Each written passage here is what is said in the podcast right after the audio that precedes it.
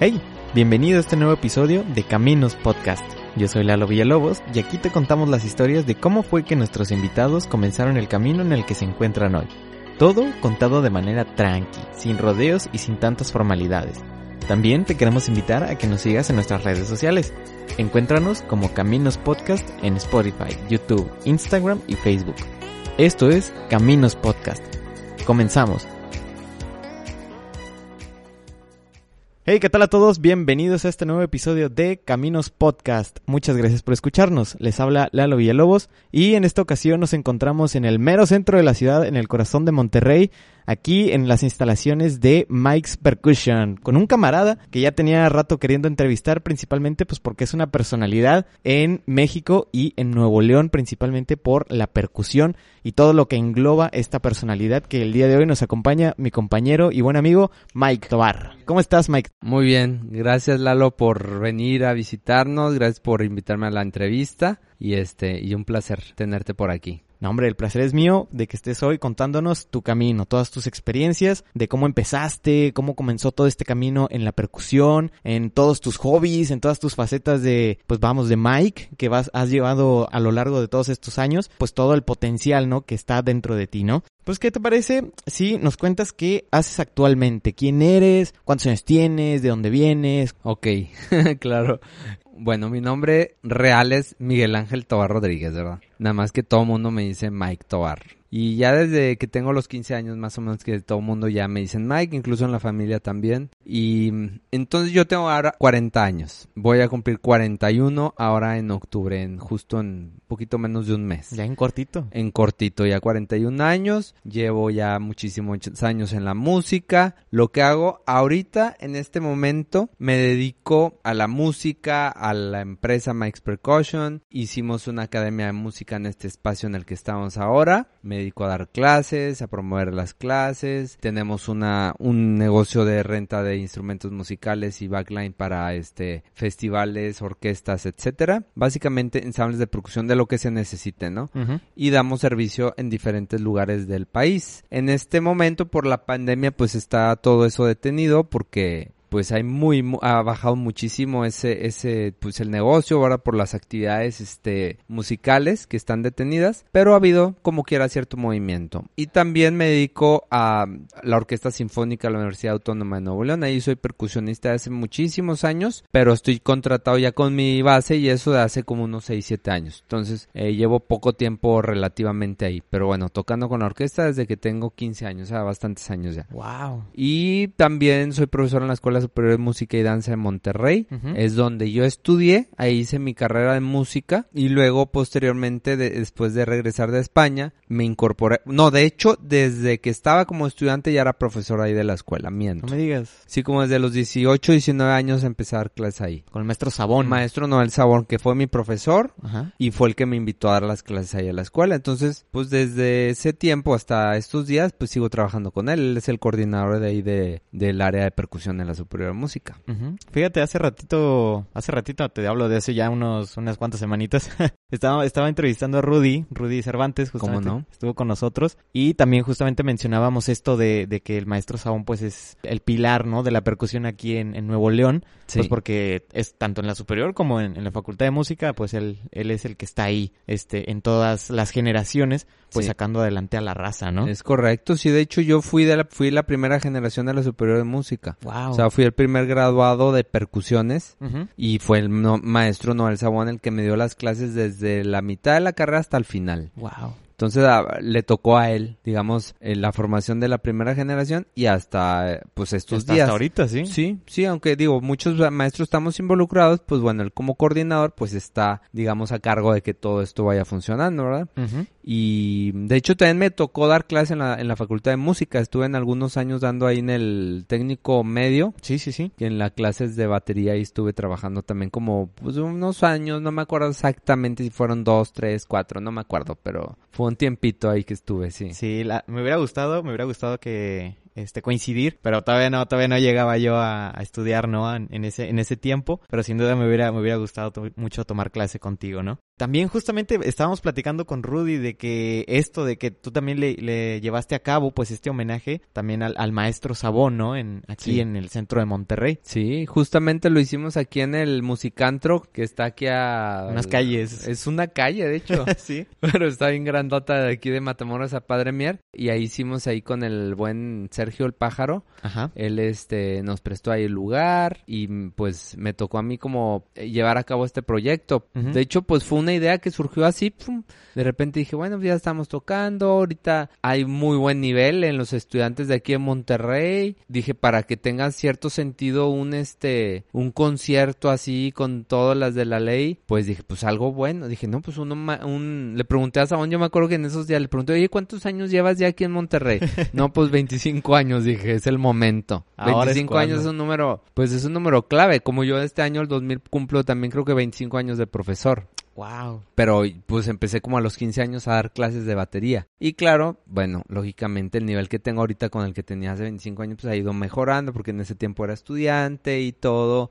Las condiciones en las que nos encontramos aquí en la ciudad eran totalmente diferentes a lo que tenemos ahorita. Así es. Y este, y bueno, todo eso me ha ayudado mucho a crecer como profesor y cada vez he ido mejorando y yo te puedo decir que en los últimos años he mejorado todavía mucho más. Claro. En la cuestión de la didáctica, ¿no? Y es algo que me apasiona, me gusta muchísimo compartir. Eh, a veces me falta tiempo como para poderle mejorar todavía más por, por las múltiples actividades que llevamos. Pero sí, justamente nos tocó hacer ese homenaje en el que Rudy Cervantes estuvo involucrado ahí como percusionista en el proyecto. De hecho, pues como es, coincide Sabón y él en la onda de lo latino, pues ahí estaban haciendo mancuerna en todas las piezas latinas. No sé si fuiste a ese concierto. Fíjate, yo andaba fuera de la ciudad y nada más lo vi desde, desde lejos, me tocó escuchar y no, no, no, pero sí, este, andaba en la Ciudad de México justamente andaba, dando, andaba, dando, el rol y me llegó la noticia de que andaba toda la raza de percusión ahí metida, tocando, este, tanto de la superior como, como la facultad y andaban dando este, pues este homenaje, ¿no? A, este maestro legendario, que pues si bien a tanto a Rudy como al maestro Sabón les mandamos un saludo si nos llegan a escuchar en algún momento. Claro que sí. Y pues fíjate, también algo que, algo muy clave es que desde, como dices tú, desde ya desde hace un rato, este, pues empezaste en la percusión, ¿no? Cuéntanos por qué, por qué la percusión y por qué nace este amor justamente pues a esta, a esta área, ¿no? De la música. Sí, creo que fue un ambiente también que se generó en el momento, fíjate. No fue solamente como que yo, sino que el entorno en el que me encontraba, los compañeros claves con los que me encontraba en ese momento y la necesidad de que existiera esto y un maestro que nos hizo como nos mostró este camino de la percusión, pues todos éramos bateristas, o sea, todos queríamos tocar las rolas de Metallica, Guns N' Roses, lo de todo mundo por lo que entramos a la escuela de música, ¿no? Sí, sí. Por lo menos todo mundo de aquí de Monterrey, porque decir todo mundo, yo sé que en, por ejemplo, en la Ciudad de México habrá un niñito de 8 años que su sueño sea tocar en una orquesta sinfónica, lo cual aquí en Monterrey te puedo decir que no conozco a ninguna sola persona que tenga 8 años y su sueño sea tocar en una orquesta sinfónica. Exacto. Es bien extraño. Sí, sí, sí. Pero es por la cultura en la que nos encontramos. Y entonces, este, en ese momento, un maestro Guillermo Villarreal, que es profesor también en la superior, eh, digo, en la, en la, ¿Facultad? de música, él fue maestro de percusión en la superior de música. Era estudiante de piano y este, y también eh, él ya estaba por su cuenta en la dirección orquestal, etcétera, y formó un ensamble de percusión con los pocos instrumentos que habían en la escuela de música. Esos, no sé si los trajeron de México, los trajeron, que los compraron de la UR. Sí creo que algunos de esos instrumentos los trajeron de la UR distinta facultad de música que tuvo la UR, no sé si supiste. Sí, sí, sí. Bueno, ahí se formó mucha gente de los que ahorita ves, que son activos y muy profesionales, mucha gente empezó ahí. Exactamente. Entonces eh, se hizo un buen programa, se generó mucho movimiento de raza un poco mayor que yo, pon tú que gente que tiene alrededor de los 50 años, tal vez ahorita. sí, entonces, tal vez 45 alcanzaron. Yo cuando empecé en la superior ya se estaba terminando. De hecho, me tocó ver un ensamble de percusión cuando yo recién empecé, un concierto de Mario Alberto Rodríguez como profesor de música de la UR. Este, hicieron un concierto aquí en el Teatro de la Ciudad. Y yo me acuerdo haber ido a ese concierto didáctico que fue creo que con Fernando Guajardo, con teatro, ¿verdad? Está Leti Parra, creo que estaba ahí también. Y el ensamble de percusiones del hogar. Fue su último concierto y yo tuve el privilegio de ver eso. Entonces, pues justamente fue ese ambiente, ¿no? De que terminó la UR, este, de que ya habían ciertos instrumentos en la superior, de que éramos los primeros alumnos ahí de batería y de que hacía falta, pues, conocer, bueno, lo que son los instrumentos como la marimba, los timbales de orquesta, todo, etcétera. Entonces, pues de esa forma, el maestro Guillermo, pues como que nos invitó a formar parte de ese ensamble y ahí fue donde realmente fuimos como que descubriendo un mundo nuevo, diferente que del que estábamos acostumbrados. Y luego, junto con un proyecto que él metió en este con arte, que les dieron un apoyo creo que en financiarte para hacer una serie de conciertos, entonces lo cual fue súper benéfico para la gente que estábamos involucrados ahí. Fuimos a tocar a la Ciudad de México, eh, invitados por el maestro este Abel Benítez. Ah, el maestro Abel, sí. Conocimos ahí la, la, este, pues todo el movimiento que ellos tenían en el Conservatorio Nacional de no, en el, en el Conservatorio Nacional. Sí, señor. O sea, no era la, no era la UFUNA, no era la Facultad de Música de la UNAM, tampoco era la Superior de Música, era el Conservatorio Nacional, donde él daba clases o da clases todavía había ahí. Conocimos a toda esa gente, a los amigos, hicimos tipo de intercambio, tipo ensambles, veíamos cómo tocaban ellos. Entonces, eso la, realmente nos ayudó muchísimo para enamorarnos de toda la percusión clásica, conocer nuevas cosas. Fuimos a, a Morelia también, que era el Conservatorio de las Rosas, ya era importante en ese tiempo. Te estoy hablando alrededor de 1994, 95. Creo que en el 95 hicimos todo eso. 95 fuimos a Las Rosas, fuimos a la Ciudad de México y fuimos a Tampico también. Wow, todo, mucho movimiento. Sí, entonces todo eso nos ayudó bastante como que, ah, bueno, ya vamos a meternos ahí que a la onda de la marimba y todo eso, ¿no? Y poco a poco, pues bueno, eso fue desapareciendo. Ajá. Y luego ya cuando llegó Sabón, también muy movido en el tema de conciertos, de cosas, hicimos giras, pero esas ya fueron internacionales. Wow. O sea, ya desde que ir fuimos a Cuba, chorro de veces, tal vez con Sabón fui, tal vez si te digo que ocho veces a Cuba, más o menos. De las que te acuerdas. Sí, chorro de veces que fuimos y tocamos y conocimos allá todas las personalidades de, la, de allá de La Habana y todo eso, muy padre, ¿no? Fuimos a España también con Sabón, en ese tiempo nos coincidió ir también a, a, Corea, pero esa no fue con Sabón, fue por medio del secretario de Extensión de Cultura de la universidad que nos hizo esa invitación. Entonces tuvimos actividad, ¿no? Simón. Estuvo muy padre, también descubrimos los, los, este, las convenciones de Estados Unidos, el PASIC, Ah, sí. el PASIC fue al finales de los, de los 90. También me, me, me, tocó ir a Chiapas en ese tiempo, como en el 2000, para ver lo que se estaba haciendo allá con la marimba. Conocimos a Chibu, conocimos, bueno, Chibu la conocimos en España, lo conocimos a Dave Samuel, Dave Freeman y un chorro de percusionistas muy importantes que estaban en España en esos días en Sevilla en 1999. Entonces, ver todo eso pues ya dije, bueno, la batería muy padre, pero pues hay muchos bateristas. Claro, sí. Me gusta mucho la marimba, me gusta mucho todo este cotorreo de la música clásica, contemporánea, etcétera. Vámonos por aquí. Y entonces ya en ese tiempo me enfoqué más en eso.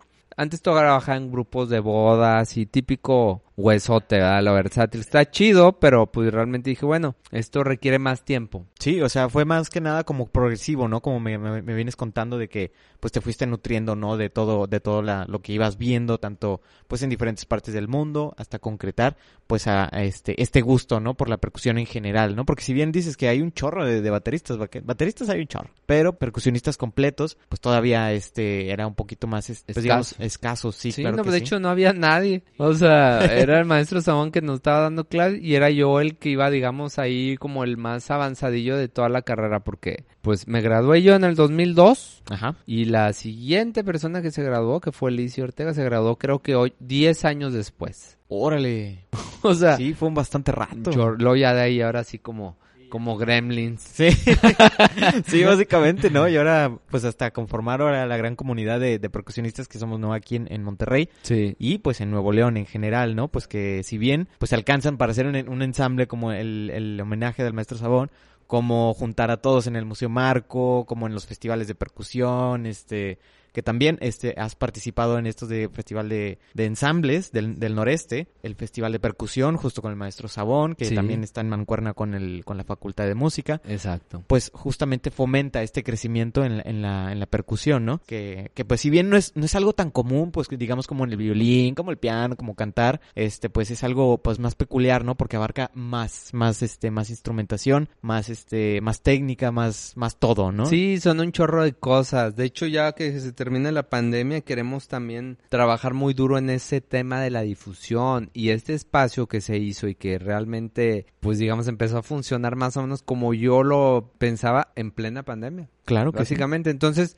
pues ahorita ya tenemos, digamos, la infraestructura para hacer actividades de, de, difusión, hacer conciertitos aquí mismo, pues de poca gente, etcétera. Así y tenemos todo, o sea, todo el equipo para que cualquier persona que tenga su, su dúo, que sea solista, que tenga su trío, cuarteto, etcétera, pues podamos aquí apoyarlos y hacer actividades sin tener tanto movimiento y tanta cosa. Que ir y venir, que conseguir el espacio. Es un rollo, tú sabes eso, ¿no? Y simplemente mover los instrumentos es una cosa terrible. Sí, exactamente. Mover tantas marimbas, tantas cosas y aquí ya tenemos todo ese equipo que se ha ido, que se ha ido, sí, poco a poco he ido este, invirtiendo en eso y ha ido creciendo y pues te puedo decir que aquí es donde tenemos más instrumentos de todo el, el país. Sí, sí, sí, por supuesto. Más que nada porque me ha tocado en ocasiones que, no sé, estamos en, en el teatro, que, oye, que un instrumento, oye, que hace falta esto, que pues tú lo sabes, ¿no? De repente eh, vienen eh, especificaciones este, en las partituras de que no, que un tambor de taiko. Mike es el único que tiene un taiko ahorita aquí cerca, ¿no? Hombre, este, pues para conseguirlo y, y más que nada, pues facilitarlo, ¿no? Sí, claro, esa es la idea. Y los gongs también, o sea, es un rollo que siempre anduvimos batallando con gongs. Y hace pocos años, pues bueno, ahí fui poco, a, bueno, como en el más,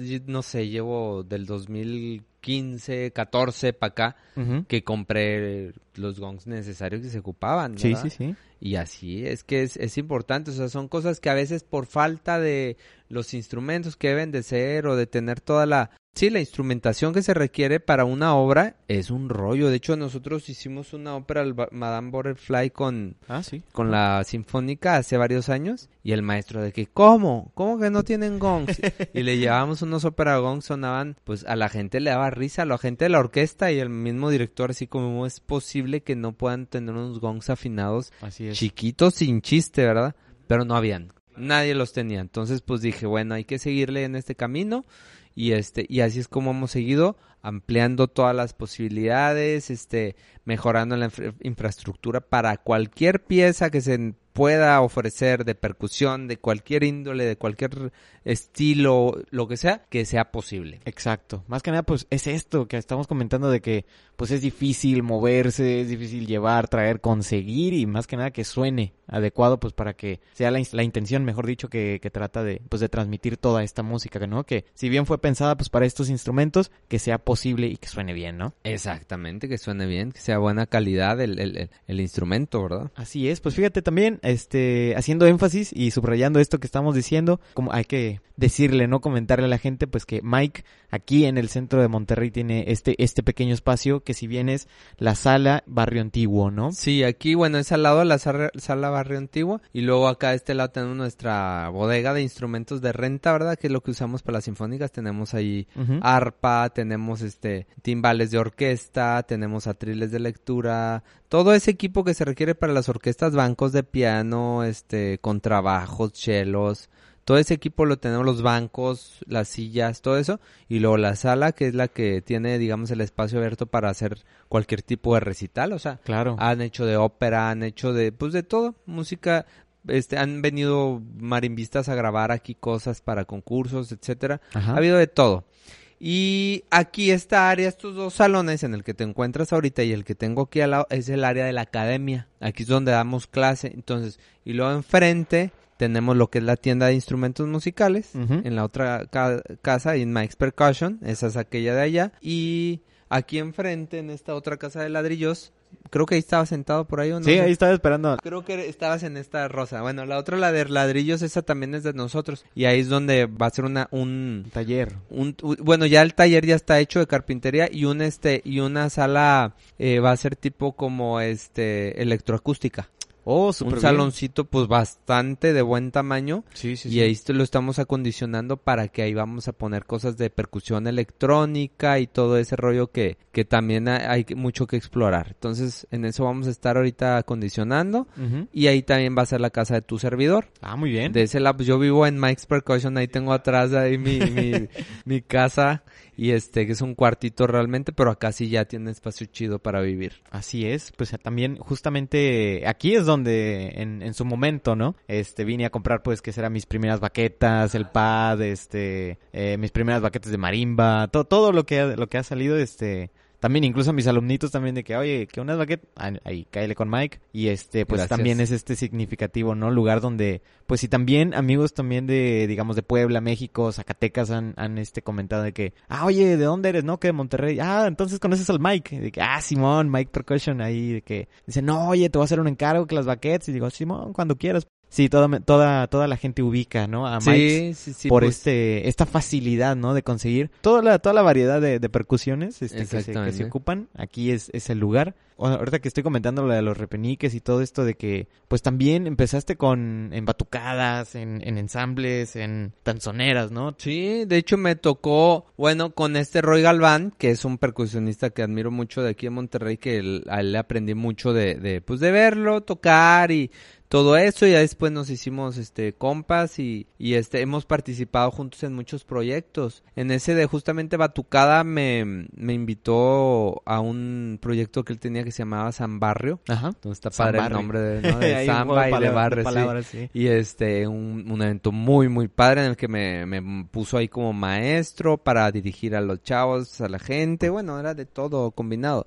Este, para ensayarlos y hacer un desfile aquí por el barrio antiguo. Genial. La verdad estaba muy padre. A mí siempre es algo que me ha gustado muchísimo la percusión brasileña. Aunque no soy especialista, porque pues tú sabes que la percusión es amplísima y por supuesto y yo soy bien, este, digamos, pues bien goloso en el sentido que todos los instrumentos me gustan, ¿verdad? O sea, hay unas personas que dicen, no, yo voy a tocar marimba y ya, y se enfocan en la marimba y tocan marimba y qué bueno. Ajá. Yo, instrumento de percusión que veo, me gusta muchísimo. Todo me gusta, o sea, toco batería, toco marimba, toco vibráfono, percusión orquestal, me gusta tocar en batucadas, música callejera, o sea, de congas no soy muy conguero, pero si se arma la rumba le entro, hay que ¿sí me entiendes? ajá Entonces es algo que no cualquier percusionista clásico hace. De hecho lo ves sentado en una batería un percusionista clásico y se ve muy raro. Igual que al revés, o sea, un percusionista callejero lo ves en una orquesta y se ve muy raro, ¿no? así es Entonces yo trato de un poquito abarcar de todo, aunque no es básicamente imposible, prácticamente imposible, pero me gusta de todo. Entonces me gusta la percusión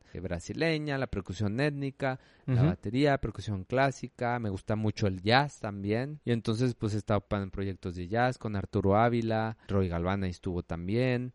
Y ahí en la batería, ¿no? En el de Roy Galván, pues, este, Batucada. ¿Y qué otra cosa me comentaste? La danzonera Sierra Madre. Sí, ahí me Ajá. tocó ser funda- eh, miembro fundador de la danzonera. excelente Ahí en ese momento los, los dueños, este, pues me invitaron y de hecho, pues, yo les ayudé a, a conseguir músicos y armar el proyecto. Les expliqué más o menos cómo los músicos, la organización y todo eso.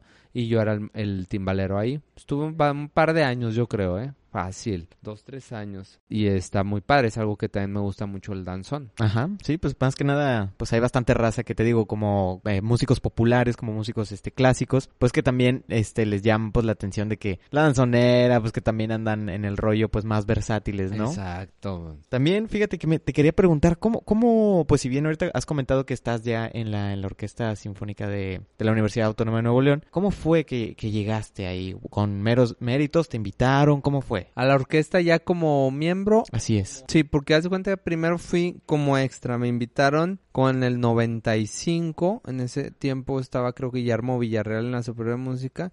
Y él procuraba, ¿no? Que los, sus alumnos eh, fuéramos ahí a la orquesta, el maestro Fernando Gámez, que era mi maestro en sí de, de la, de, de percusión. Él tocaba ahí, yo creo que estaba como extra, no sé si tenía planta o no, pero yo creo que estaba como extra, pero él estaba ahí recurrente, ¿no? En ese tiempo me invitaron las primeras veces y a partir de ahí iba después un poco y luego un poco. Antes de España, antes de terminar mi carrera estuve yendo muchísimo, Ajá. sí, y luego el último año decliné un poquito las invitaciones ahí porque justamente me iba a graduar. Sí, claro. necesitaba mucho tiempo para estudiar, preparar mi examen y todo eso. Titulación, todo. Sí, y luego ya hice eso a la titulación y justamente de- ah, terminé con eso y me fui a España, estuve dos años allá. Ajá. Y después de regresar de España, me siguieron invitando. Estaba ya Brian como principal, Brian Rose. Ajá. Fue sí. maestro de la superior de música también y estuvi- estuvo invitándonos a participar. Y luego en el momento que Brian se fue,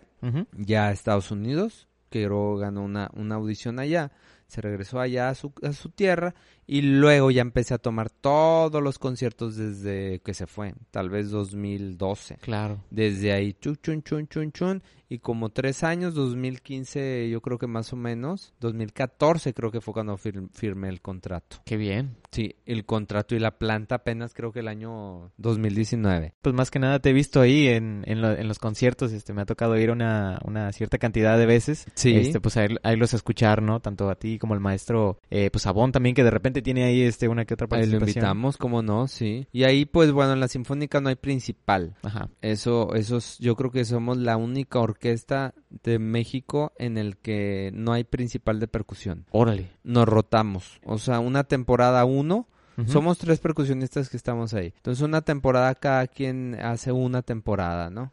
Y entonces como principal. Sí, pues más que nada, pues para también, este, darle movimiento, agilidad, ¿no? Exactamente. Y sí, eh, pues es un trabajo extra, siempre es el principal. Sí, sí, en sí. las partes, en la distribución, en organizar la logística de los instrumentos, todo es un tema. Es un tema que sí, sí requiere trabajo y requiere tiempo, concentración. Así es. Y entonces, pues así fue. Así fue, o sea, no hubo una audición así como para entrar, simplemente fue pues que yo estaba ahí ahí constante y este y pues mostré mi interés. El jefe de personal en aquel entonces 2015 me dijo, "Oye, ¿quieres entrar en la orquesta?" Y le dije, "Mira, pues llevo aquí viniendo como 20 años, ¿qué no crees que quiero entrar, no?" No, muy bien y ya. Y coincidió que es justo cuando Brian se fue, eh, yo estaba trabajando en un colegio, terminé de dar clases en ese colegio en la mañana, o sea, me salí de ahí y luego me tocó ir a la orquesta ya en las mañanas. Dije, no, pues ese trabajo me gusta muchísimo más Claro que sí. que dar clase en un colegio, ¿no? Y eh, eh, no es que no me gusta dar clases, sino que en un colegio con gente que a lo mejor no le interesa tanto el rollo de ser músicos, Sí, lo ve más como hobby. pues sí, ya no me, ahí ya no me motiva tanto, ¿no? Entonces eso fue lo que pasó. Y ya se fue Brian para allá, se quedó ese lugar, digamos, ausente y en lo que estaban que si traían a alguien o que si abrían una audición o que si lo que fuera, Ajá. Yo estoy yendo. Entonces, hasta que ya me invitaron y ya entré y todo súper bien.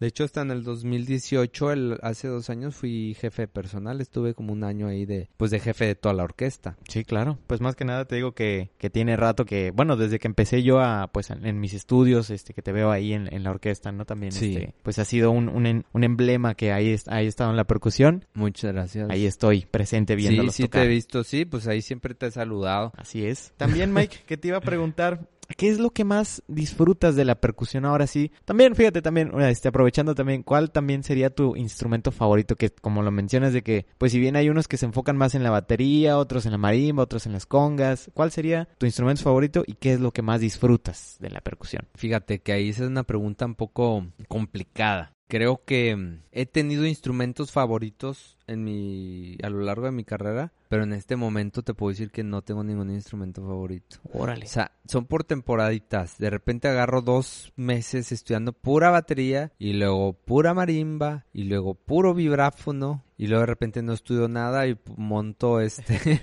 y luego ha- hago los ensambles o hago cosas así de entonces de multipercusión, o sea, es variado porque realmente lo que esté tocando me encanta tanto, o sea, me gustan mucho todos los instrumentos todos, o sea, incluyendo el, el timbal, que es como de lo que menos toco. Bueno, toco mucho timbal en, en misas y eso, ¿no? Ajá. Pero de montar repertorio y todo ese rollo, pues ahorita que ya tengo el espacio, y que puedo tener mis timbales armados ahí súper bien, pues quiera que vaya a hacer ahí una, unas piececitas de, de timbal, un repertorio interesante, ¿no? La verdad, todos los instrumentos me gustan, ¿no? O sea, es una pregunta que a lo mejor no te pudiera contestar y decirte, Sí, sí, sí. me gusta el güiro o el triángulo. Todo, es que me gusta todo. Cuando estoy tocando el güiro, pues busco la forma de que hacerlo que suene bien, de disfrutar de, de que, de entrar bien en el ensamble con el güiro, ¿no? O sea, o las claves, lo que sea. Entonces, realmente, pues sí. Sí, te digo porque este de repente pues hay raza que dice me- y me incluyo, ¿no? Que también dice, "No, pues a lo mejor esta no es tanto mi fuerte, pero con este sí me siento más cómodo, ¿no? Y pues por eso me gusta más este y ya con eso me quedo, ¿no? Pero también es este era una una pregunta que pues yo sé que pues estás con todos los instrumentos, incluso un- una vez este ya ves que estabas en, en, en este concierto de películas de Harry Potter ahí en, en este en el pabellón M, Ah, sí. que si bien no me tocó no me tocó estar en este como como instrumentista es más me metí en el coro pues por, como me gusta mucho esta película pues ahí me metí este pues para estar no pero como estaba yo el- en el coro atrás estaba viendo cómo estaban vueltos locos con la percusión de que ahorita con las wind chimes ahorita con el con los crótalos ahorita me voy a los toms y una en una de esas estoy corriendo pegando una carrera a los toms de que ahora le nada más alcanzar porque pues era pues esa agilidad no dije no pues yo realmente en ese es más hasta se me fue la cuenta del silencio en ese momento me pregunté de que bueno y cuál será el, el instrumento preferido de Mike no porque pues tienes todos no aquí en, en estas instalaciones. Entonces era una pregunta que sí me, me latía. Dije órale pues este cuál será no pero pues ahora sí que son todos no Sí, realmente todos. Con unos me siento más cómodos que con otros, eso sí te puedo decir. sí claro. La marimba me siento mucho más cómodo tocando marimba que vibráfono. Ahorita estoy estudiando un poco vibráfono y sí, vaya, le batallo porque pues no he tenido unas clases formales de vibráfono bien. Entonces todo lo que lo estoy aprendiendo, lo que aprendí a Sabón, que fue pues no mucho tiempo. No le dedicamos mucho tiempo al vibráfono. Pues ahorita como que acercándome al vibráfono así como que, ay caray, o sea, tiene su rollo, ¿no? así es Y luego ahorita combinándolo con el lenguaje del jazz y todo ese rollo, pues todavía más rollo. Está bastante complicado. Pero es, es muy, o sea, lo disfruto mucho como quiera, ¿no? claro que Pero sí si no es algo que se me dé fácil. Como la batería, en la batería me siento y, y pues ya he trabajado mucha coordinación, independencia, he trabajado muchos eh, este, ritmos y todo. Me siento como más cómodo. Y también me falta mucho, o sea, y digo, chin, todo lo que puedo hacer en la batería.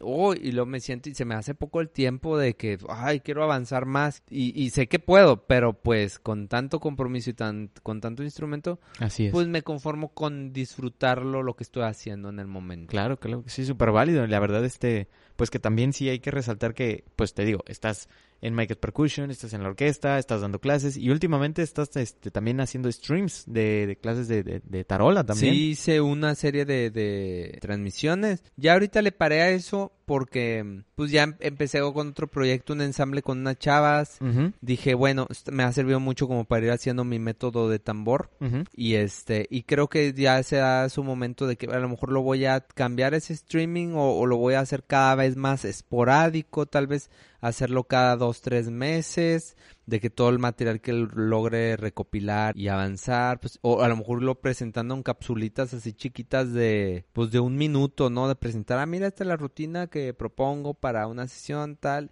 presentarla en un minutito, dos minutitos y vámonos. Y entonces yo creo que la gente con esas cositas se queda y, Sí, y este, y, y- y el que quiere estudiar y que quiere aprender cosas, pues esa es la intención de, de esas rutinas, ¿no? De transmitirla así gratuitamente, la gente ve la partitura, la puedes descargar, ves el video, lo ves las veces que sea necesario, incluso mis clases este de técnica de tambor y todos esos conceptos, todos están en mi Facebook, o sea, no los quité, o sea, Ujú. están en el muro para que el que quiera ver cómo agarrar las baquetas, cómo tocar tal cosa, cómo llevar este el sonido, el rebote, tal, todos esos conceptos ahí están.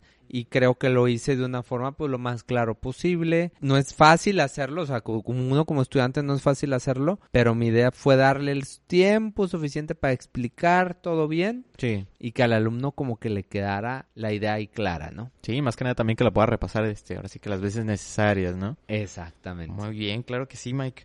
Fíjate, ahora sí, este, cerrando como que esta parte de, de la percusión, este, también vámonos también a una parte también de ti que pues es toda esta versatilidad, ¿no? Que es cómo nació la tienda, cómo también, este, pues que también si haces parapente, ¿no? También te, hemos- te hemos visto en unos, este, cuantos momentos de que estás ahí volando, ¿no? Este, también tienes un hobby por, por la carpintería. También. Entonces, también todos estos vamos a englobarlo en esta, pues, en esta pequeña partecita que sigue. ¿Cómo surgió la idea de, de esta tienda de Mike's Percussion? Que si bien, pues, se enfoca principalmente en las percusiones, también, eh, pues, encuentras lo que no regularmente encuentras, pues, para otros instrumentos, que estuches, que lo demás. Sí, esa más o menos, esa idea salió más o menos como en el 2018, d- digo en el 98. 1998. Yo tenía 18 años más o menos. Y me acuerdo que yo quería tener una academia. O sea, mi idea era como terminar la escuela, tener una academia con alumnos. Pero dije, pues también quiero tener instrumentos. Dije, pues también quiero tener un lugar donde se vendan las cosas que nosotros batallamos mucho para conseguirlas.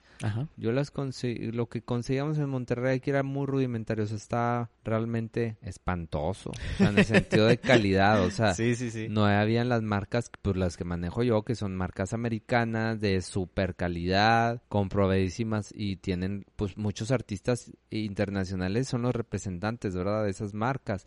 Eh, aquí no, eran cosas así que eran como para salir del paso y no es que las hicieran aquí en Monterrey ni siquiera. Yo creo que eran cosas que pues llegaban unas baquetas rarísimas y luego más genéricas, ¿no? Sí, pero realmente muy, o sea, no era lo que ocupábamos, vaya. Claro, sí. Y este dije, pues me gustaría tener una variedad de baquetas y una vez me acuerdo que fui a conseguir mis baquetas de mis cuatro baquetas fui a Houston. Wow. Nada más fui a eso, o sea, conseguí comprar mis cuatro baquetas de marimba porque ni siquiera era que tuviera mucha lana para comprarme más. No, pues es una vueltezota de aquí hasta allá, nada más, nada más por eso. Exactamente. Entonces compré creo que un baquetero, compré, vi la tienda, se llamaba Houston Percussion Center. Ujú. Y este, dije, wow, un chorro de baquetas. Pues dije, pues yo quiero tener algo así, o sea, ofrecerle también a mis compatriotas, conciudadanos, como lo quieras llamar.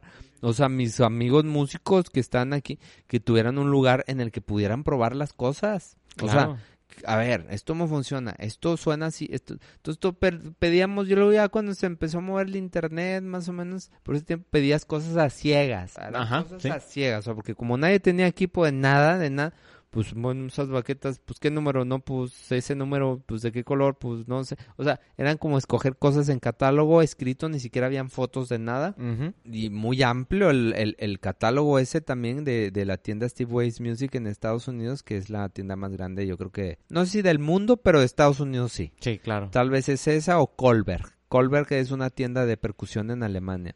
Entonces, era pedir a ciegas. Entonces dije, quiero ofrecer eso, quiero tener eso para mí, o sea, tener la posibilidad de autoproveerme del material necesario para mi, cre- mi formación y también ofrecer, o sea, un, ni- un nicho de mercado en un país que estamos en pleno desarrollo y que hay una demanda muy pequeña porque la educación no es nuestro fuerte en el tema de, de los conservatorios de música y orquestas es muy es muy reducido la verdad lo que ocurre aquí en México en comparación de otros lados Ajá. pero hay un grupito de personas en cada uno de los estados de este país que están interesados en lo mismo que tú y yo estamos interesados Por supuesto. un grupito de personas pequeño y otros más grandes. En la Ciudad de México es un grupo bastante amplio, pero aquí pues en Monterrey somos, bueno, en medianitos, en otros son menos, en otro uno, en otro... Entonces dije, a eso les quiero dar el servicio. Sí, principalmente también es como, como hace ratito te comentaba de que tengo camaradas allá de que te eh, conocieron de pues de Mike's Percussion, pues en las convenciones que, que tenías de las vueltas para allá, ¿no? Que también este, pues escuchaba el nombre de Mike's hasta allá. Sí. Y pues sí era, era esto, este detalle, ¿no? Que pues de ofrecerle a la raza, que si bien aquí en Monterrey como ciudad industrial, pues es un poquito difícil, ¿no? Tirarle a, a esta, esta onda pues de la, de la música, del arte en general, este, pues también, ¿no tuviste broncas al, al momento de, de querer empezar el, el negocio? No, pues sí, yo creo que cualquier negocio que, que aprendas es- siempre tiene sus problemas, ¿no? Son muchísimos problemas que tienes que ir poco a poco resolviendo. Pues vas luchando contra corriente en muchos momentos, pero vale la pena, o sea, vale la pena cuando ya ves ciertos resultados y, y que incluso la misma gente te lo va pidiendo, ¿no? La gente te va diciendo, ah, oye, este, qué padre lo que estás haciendo. Mike's Precaution, eh, esto los compré en Mike's Precaution, muchas gracias, están bien chidos estos productos. Sí, sí, Pues sí. esas cosas, pues te va animando a continuar, porque a veces créeme que he tenido varias ocasiones que digo, sabes que estoy hasta A la, la. Mauser, sí, ya no quiero, ya es demasiado, sí, demasiado compromiso, ¿no? Claro. Entonces digo, ay caray, ya me cansé. Y pues bueno, de repente escuchas esos comentarios y dices, bueno, pues hay que seguirle, papá. O sea, ya es un compromiso que tengo y, y, realmente siempre me ha apoyado. O sea, gracias al negocio he podido yo también poder lograr más cosas y al revés, ¿no? o sea, gracias a la actividad en la que yo me encuentro también, pues yo apoyo al negocio. Sí, sí, sí. De traerle gente, de, de, de, ¿sí me entiendes? Por supuesto. Sí, de repente también, este, me acuerdo que de repente vengo y te topo y de que, ¿qué onda, Mike? ¿Ahora por qué? No, pues, por las de Timpani, ¿no? Y, así va saliendo de, de repente el rollo.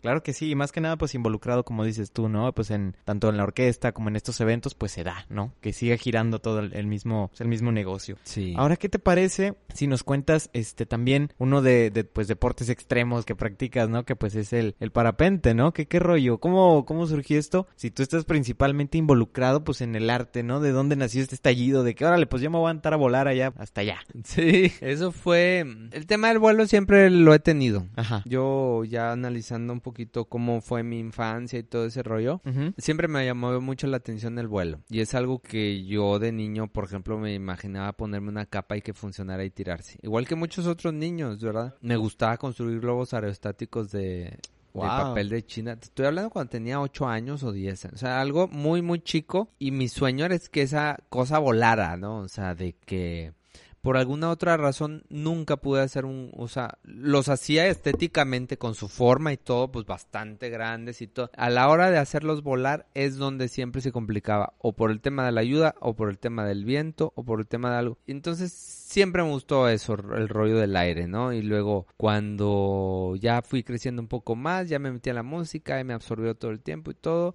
el tema de que los aviones de estos de control remoto y todo eso, nunca me compré uno pero es algo que siempre tuve como que esa ilusión, una, un avioncito de esos de control remoto, darme mi tiempo los fines de semana para ir a Villa Santiago, allá ir a volar al avioncito, bla, bla, es algo que me llamaba mucho la atención, ¿no? Y luego en una experiencia que tuve en Barcelona hace como, ¿qué será? Cinco años, tal vez. Me invitaron a un vuelo en parapente y en un lugar, pues muy, muy padre. Con un piloto, pues, que se dedican toda la vida a eso, igual que los pilotos de aquí en Monterrey. Y wow, me encantó muchísimo, ¿no? Y yo no sabía que, que aquí en Monterrey había ese rollo del parapente, ¿no? Y ya pasó ese, esa, esa experiencia. Y luego en el 2017 me dijeron de que había un pues digamos una agencia de deportes extremos que había parapente en Monterrey y tal dije wow lo hice eso con un amigo de fuimos a volar allí a Villa de Santiago en el tándem el tándem es cuando tú vas como pasajero, ¿no? Y te lleva un piloto. Lo hicimos y wow, nos encantó. De ahí aterrizamos, se hizo el cotorreo ahí con la raza de los pilotos de parapente, etcétera. y terminamos echándonos una carne asada ahí con ellos, ¿no? Ah, genial. Una chévez, carne asada y luego me cayeron súper chido. Y entre ellos estaba el instructor ahí como que el más reconocidillo, que es el Fábula, es un, es este un amigo y es, es fue mi maestro, eso de el que me enseñó, ¿no? Mi instructor de parapente y con él aprendí. Él fue el que me dio las clases. Ajá. Este, él me vendió el equipo porque pues él también algo así pareció que yo estoy como en las percusiones aquí. Él también vende equipo y él da las clases. Él se, él da, hace vuelos en un globo aerostático. Todo ese rollo, él se dedica a todo ese rollo. Entonces pues ya tomé mi curso, me compré mi equipo, casco, mi parapente, mi arnés, mi radio, todo el rollo para hacerme piloto y luego ya hice mi curso y empecé a volar. Y pues he tenido pues sí temporadas de que he ido a volar todos los días, ¿no? En el 2018 estuve yendo a volar prácticamente chorra veces por semana, ¿no? Este año ha estado un poco tranquilo porque pues también las condiciones han ido cambiando, le he tenido que dedicar más tiempo a esto, pero en un momentito cercano espero pues volver otra vez a las andadas y seguirle ahí dando un rato porque pues es algo que es una actividad que pues nada se le parece, o sea, es un rollo estar en el aire así sin ningún nada, o sea, es un trapo prácticamente y unos cordoncitos y vas colgado ahí, mil, dos mil metros de altura. Expuesto totalmente. Expuesto ahí en la, la naturaleza, ¿no? Súper chido y es, es algo que que tiene su chiste, es como todo, le tienes que dedicar su tiempo, tienes que aprender la teoría de muchas cosas, tienes que aprender meteorología, este, la técnica del despegue, el manejo a la vela, el aterrizaje, muchas cosas. Así es. Es muy, muy interesante la verdad y es algo que me, me apasiona bastante también. Fíjate, ¿no, te, ¿no has tenido alguna experiencia así, este, de terror, digamos, de que Ah, te haya sí. fallado algo o algo Sí, así? horrible, ¿no? Sí he tenido varias experiencias. Una, la primera fue mi primer aterrizaje, o sea, el primer vuelo, todo bien, salí bien, volé bien. Entonces, lógicamente, ir solo ahí en el aire, pues vas con "Ah", todo el miedo, ¿no? y luego de repente pasan unas burbujas térmicas y te zarandea un poquitito y como si fueran tipo turbulencias. Ajá, sí. eh, se siente gachísimo, entonces estás con todo el temor y luego no te acomodas bien en la silla, total. El primer aterrizaje fue un arborizaje, güey.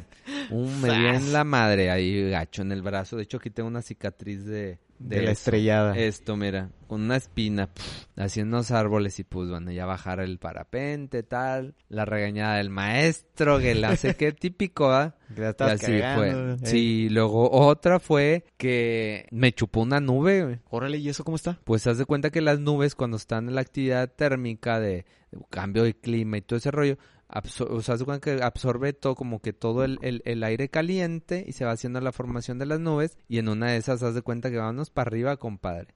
Hijo. Me metí en la nube y este estuve ahí pues como unos, ¿qué será? Como unos 5 o 7 minutos de terror, de no ver nada, o sea, de poderte estrellar en una montaña y no ver nada. Es un rollo que es indescriptible, o Sí, sea, claro. estar ahí de que no sabes nada, no ves absolutamente nada, no sabes si estás avanzando, si para...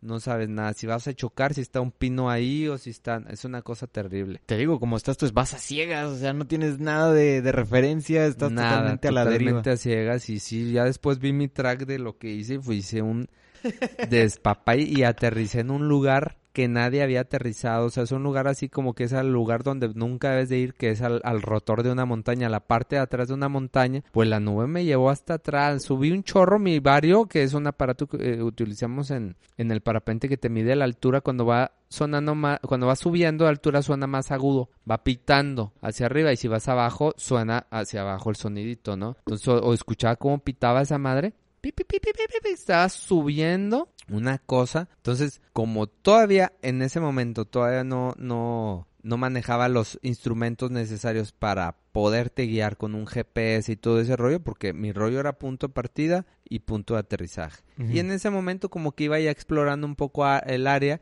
y en una de esas que estuve explorando fue cuando me chupó la nube y me llevó al rotor y tuve un aterrizaje de emergencia en un en un terrenito ahí X, ¿no? ¿Y luego qué onda? ¿Cómo te, No, cómo te pues, encontraron? Recoger mi equipo y me fui caminando hasta donde el radio tuviera otra vez este recepción, Simón. porque toda esa área no hay recepción de nada, o sea, está el monte ahí, bosque, entonces este así fue y fue fue algo bien, pues digo, fue fui afortunado porque no me pasó absolutamente nada. No me quedé colgado en un pino, porque eso es, eso es un rollo. Es un rollo, o sea, bajarte de ahí son horas y horas y horas y horas y horas. Te da el sol, te deshidratas, o sea, hay mil cosas que te pueden pasar. Aparte del pánico de que, de que ya vienes agitado, de que no sabes de qué, qué rollo y hasta que... Sí, exactamente. Entonces aterricé medio bien, te digo, porque pues no hubo gran, gran este problema. Ujú. Nada más que bueno, mi parapente quedó un poquito enredado en una rama, entonces ya de que ir a caminar quién sabe cuándo conseguir un hacha para cortar la rama, entonces, un poquito entre así de que en que hacer, ¿no? Pero fuera de eso he tenido algunos despegues feo- feos. De hecho, ahora el, el, el, el último vuelo fue fue este aborto porque pues tuve ahí un accidentillo. Ajá. Este, nada grave te digo, pero pero en eso pues sí se puede dar. Pero te digo, estamos hablando de tal vez unos 85, 90 vuelos que llevo. Wow, bastantitos. Sí. Wow. Entonces, este, todos los demás ha sido pues pura gozadera, ¿no? Sí. Y, y todas estas cositas que pasan pues es aprendizaje, ¿no? Es ver cómo puedo hacerlo mejor, cómo puedo... Y en cada uno pues pasan detalles, ¿no? Pero pues bueno, hay que tener nada más la cuestión del protocolo de seguridad, de tener el casco bien puesto, de tener tu radio, de estar bien amarrado al arnés, etcétera, porque sí me ha tocado ver videos de gente que no se ha amarrado y se salen en pleno aire y ya valió. y ya valió, y pues sí, es peligroso. Pero bueno, es algo muy divertido, ¿no? Y pues muy recomendable también que la gente que, que le gustan las emociones fuertes, este, eso te libera mucho de estrés y, y también te da, un poco te ubica, ¿no? Fíjate, próximamente vas a tener algunos eventos, ¿no? Que pues si bien este con vas a estar en tres museos, ¿no? Estuviste Sí, eso es el maestro Alejandro Padilla, compositor y actual secretario de a- del área de música de la Superior de Música. Ujú. Él este eh, pues es compositor, como te digo, y escribió una obra para percusión, un sexteto, en el cual a mí me encargó de, de que lo estrenáramos. Pues bueno, aquí tengo un ensamble, un cuarteto.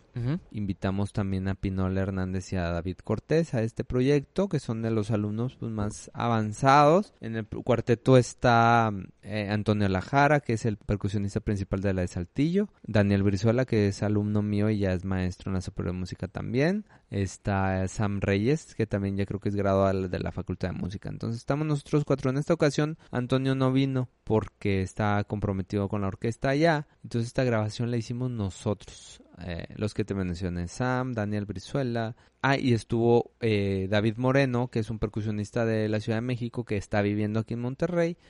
Este, está viniendo aquí a esta área a, a estudiar. Entonces, pues ya él estando aquí y eso, pues lo invité. Muy bien, sí. También pues para, para que haya un poquito de trabajo, ¿verdad? Claro que sí, ahí a la raza que nos escucha también Exacto. echarse una vuelta también en la página. Me parece que de tres museos va a salir ahí. En el Tres Museos salen creo que a las 8 si no me equivoco. 8 de la noche, 20 horas, Tres Museos y va a estar muy muy interesante. Jueves 17 y en esta página. Muy bien, claro que sí. es correcto y en eso estamos, o sea, haciendo participaciones, hicimos el ensamble este de las mujeres que llevamos tres ensayos y está muy padre, o sea, que también ellas se gestionen, se trabajen, crezcan, que otras chavas vean la actividad de estas chicas e- y este y se animen y se motiven a que ah ok la percusión no es para vatos nomás Sí, claro. es para todo mundo no y ahí está la prueba con estas muchachas y creo que van a estar trabajando muy bien y le van a echar un chorro de ganas Es todo, como no, chingado. Ahora, ¿qué te parece, Mike, si nos cuentas ahora un poco de alguna filosofía tuya que tengas, alguna filosofía de vida? Sí, pues bueno, para mí, más bien, es una sola filosofía, pero te lo puedo compartir como en varias, digamos, en varias definiciones, por así decirlo, ¿no? Una es, puedes lograr lo que te propongas, aunque te cueste. O sea, hay veces que piensas, no, eso no es posible, no, no se puede. Y creo que Incluso aunque yo mismo a veces que no he creído en mí en ciertos momentos, la vida misma te va llevando, o sea, como que eso es lo que quieres, lo tienes en la mente, estás luchando, pero a veces no crees posible algo, de repente la vida te da un como un empujoncito, ¿no? De que órale, sí puedes. Simón. Eso es importante. Y luego la otra es algo de, de- de mi filosofía también de la vida es buscar ayudar a las personas en lo máximo posible, siempre. ¿Sí me explico? Sí, sí, sí. O sea, que realmente el entorno en el que nos encontramos seamos mejores todos. O sea, aportar a que la gente que quiere, lo bueno, lógicamente tú no puedes obligar a que la ge- demás gente sea mejor más que uno mismo, ¿no? Claro. pero es como esforzarte a ser mejor tú para que en tu entorno la gente que está a tu lado poder ser una inspiración, una fuente de inspiración para que ellos también crezcan. Claro. Eso está, eso es muy sabio, muy cierto lo que estás comentando, Mike. Pues más que nada, pues para hacer, pues ir- este círculo en el que pues somos todos músicos, todos nos vamos a encontrar, nos vamos a venir topando en diferentes eventos, en diferentes tocadas. Pues qué mejor, ¿no? Que todos crecer de la manita, todos juntitos y pues Exactamente. todos hermanados, ¿no? Sí, porque pues es la mejor, ¿verdad? O sea, independientemente de que haya cuestiones de fricciones o cuestiones humanas que ya sabemos que existen y todo eso, es como desear que, que la música vaya primero, o sea, el tema de la música, el tema del ser humano, el respeto por los demás y todo eso, Exacto. pues a final de cuentas es lo más importante, o sea, nos vamos a morir y no nos vamos a llevar nada. Eso es una es. realidad y ya todo mundo lo sabemos, pero a veces no lo entendemos bien. Por supuesto. Y entonces si compartimos, si ayudamos y si generamos valor en, en la sociedad, en lo que nos dediquemos con las personas que nos toca convivir, pues qué mejor que dejar un, legado, o sea, poner tu pequeño granito de arena positivo para construir. Porque hay gente que pone su granito de arena para destruir, desgraciadamente, y abunda gente que es así. Entonces, entonces lo que queremos es que, bueno, es eh, que en el tema mío, por ejemplo, que es la formación, la educación, también como parte de mi trabajo, es generar ese ambiente también, porque yo he visto que cuando un maestro genera un ambiente negativo en todos los, los que dependen de él, eso es un caos. Claro que sí. Hay muchos problemas, hay muchas peleas, malentendidos. malentendidos, no hay crecimiento, hay puro veneno ahí. Así es. En cambio, cuando he visto otros maestros con una actitud positiva,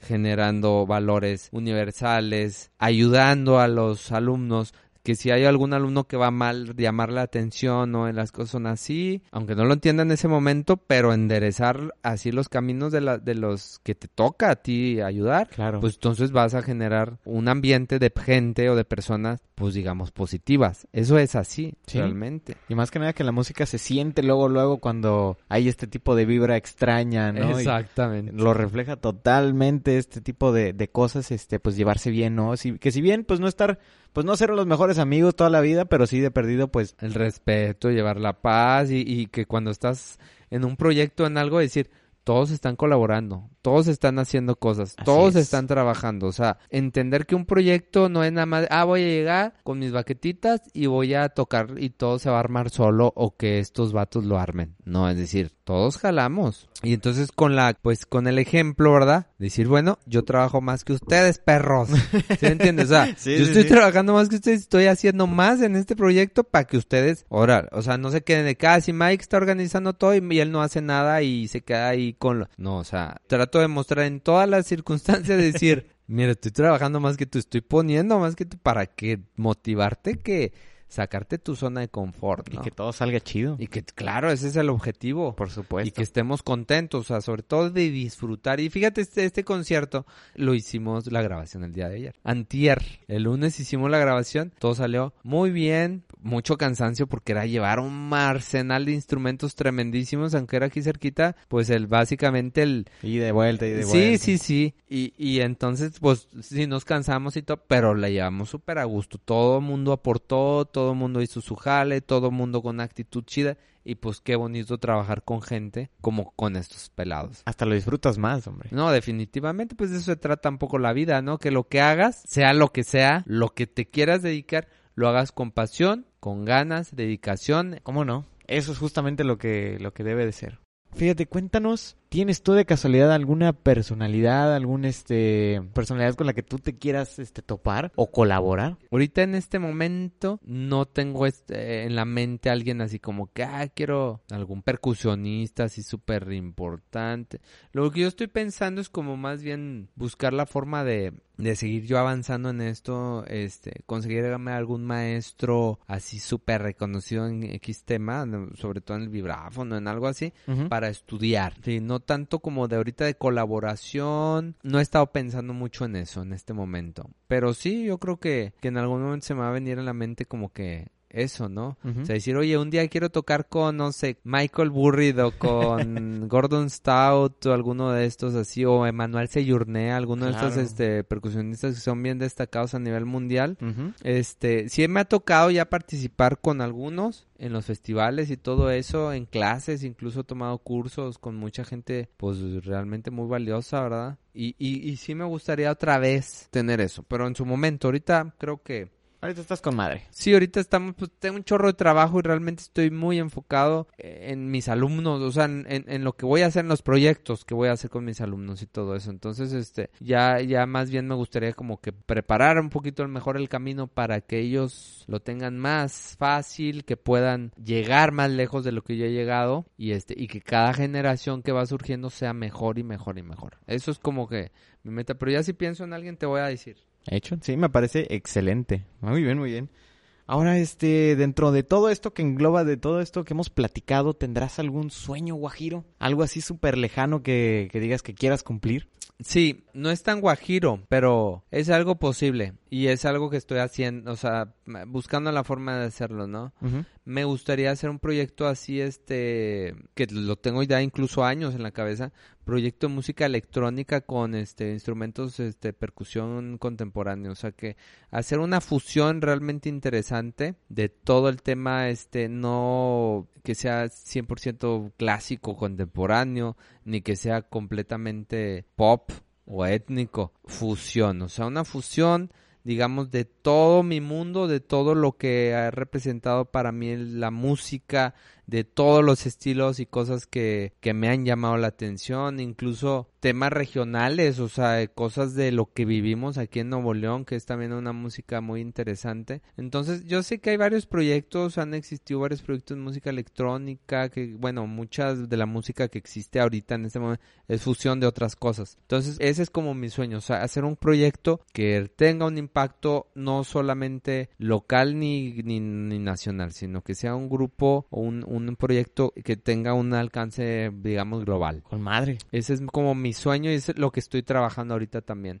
Muy lento porque tengo muchas cosas que hacer. Claro. Pero lo estoy, estoy dando pasos constantes en eso. Sí, y como mencionas esto del espacio de electroacústica que habías comentado. Exacto, eso es para eso, justamente es para eso y para otros experimentos y trabajos con compositores y etcétera. O sea, va a ser un estudio, ¿no? Entonces es algo que va a estar muy interesante también, pero principalmente es para eso que te acabo de comentar. Muy bien, Mike. Ahora, ¿qué te parece si para irle dando cierre a esta entrevista, qué te parece si nos este, pasas las redes en donde podemos encontrarte a ti o a la tienda o a o a todo este proyecto masivo que estás creando con la percusión? Pues yo tengo mi cuenta personal que la utilizo también para subir cosas de música. Es ahí donde manejo mis cosas de familia y de la música en general de mi vida. Es en el, en el Mike Tobar de Facebook. Ajá. Mike Tobar ahí no sé cómo le hagas para encontrarme exactamente la gente porque es que a veces pones Mike Tobar y salen como 60 mil. Así es. Entonces es un rollo con el Facebook, no le sé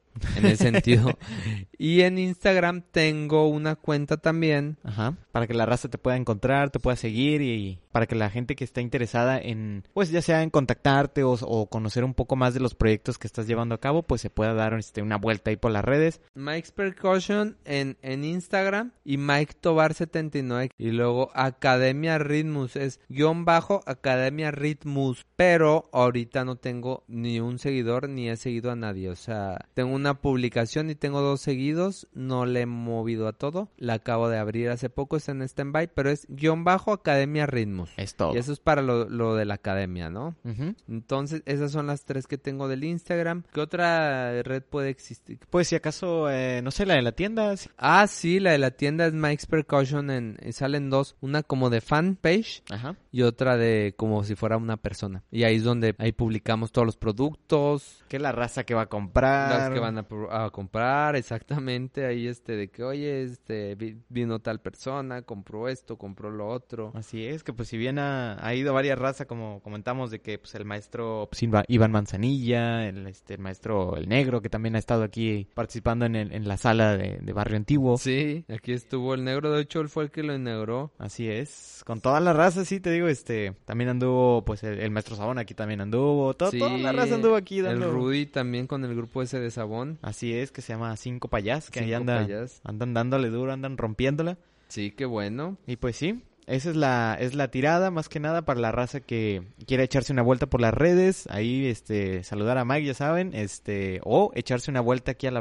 a la tienda. Con todo gusto, claro. Ya saben que aquí está Mike, aquí están todos, todos, toda, toda esta gama de para los percusionistas, este y demás, este estuches para sax, no, no, no, toda una cantidad de, cosas aquí en el centro de Monterrey, en Matamoros. 814. 814 aquí para la raza que quiere echarse una vuelta. Así es, pues así le damos cierre a esta entrevista, Mike. Muchísimas gracias por estar con nosotros. Gracias a ti, compadre, por la invitación. Y cuentas conmigo lo que necesites, estamos a tus órdenes y ojalá que por pronto pues podamos vamos a armar algo. Claro que sí, me con todo gusto.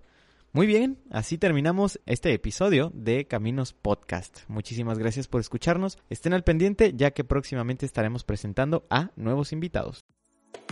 Espera, aún no te vayas. Nos gustaría saber qué te pareció este episodio. Déjanos un comentario con tu opinión y si te gustó, ayúdanos compartiendo para que esta historia llegue a más personas. También te invitamos nuevamente a seguirnos en nuestras redes sociales. Estamos como Caminos Podcast en Spotify, YouTube, Instagram y Facebook. Muchas gracias por escucharnos. Yo soy Lalo Villalobos. Hasta la próxima.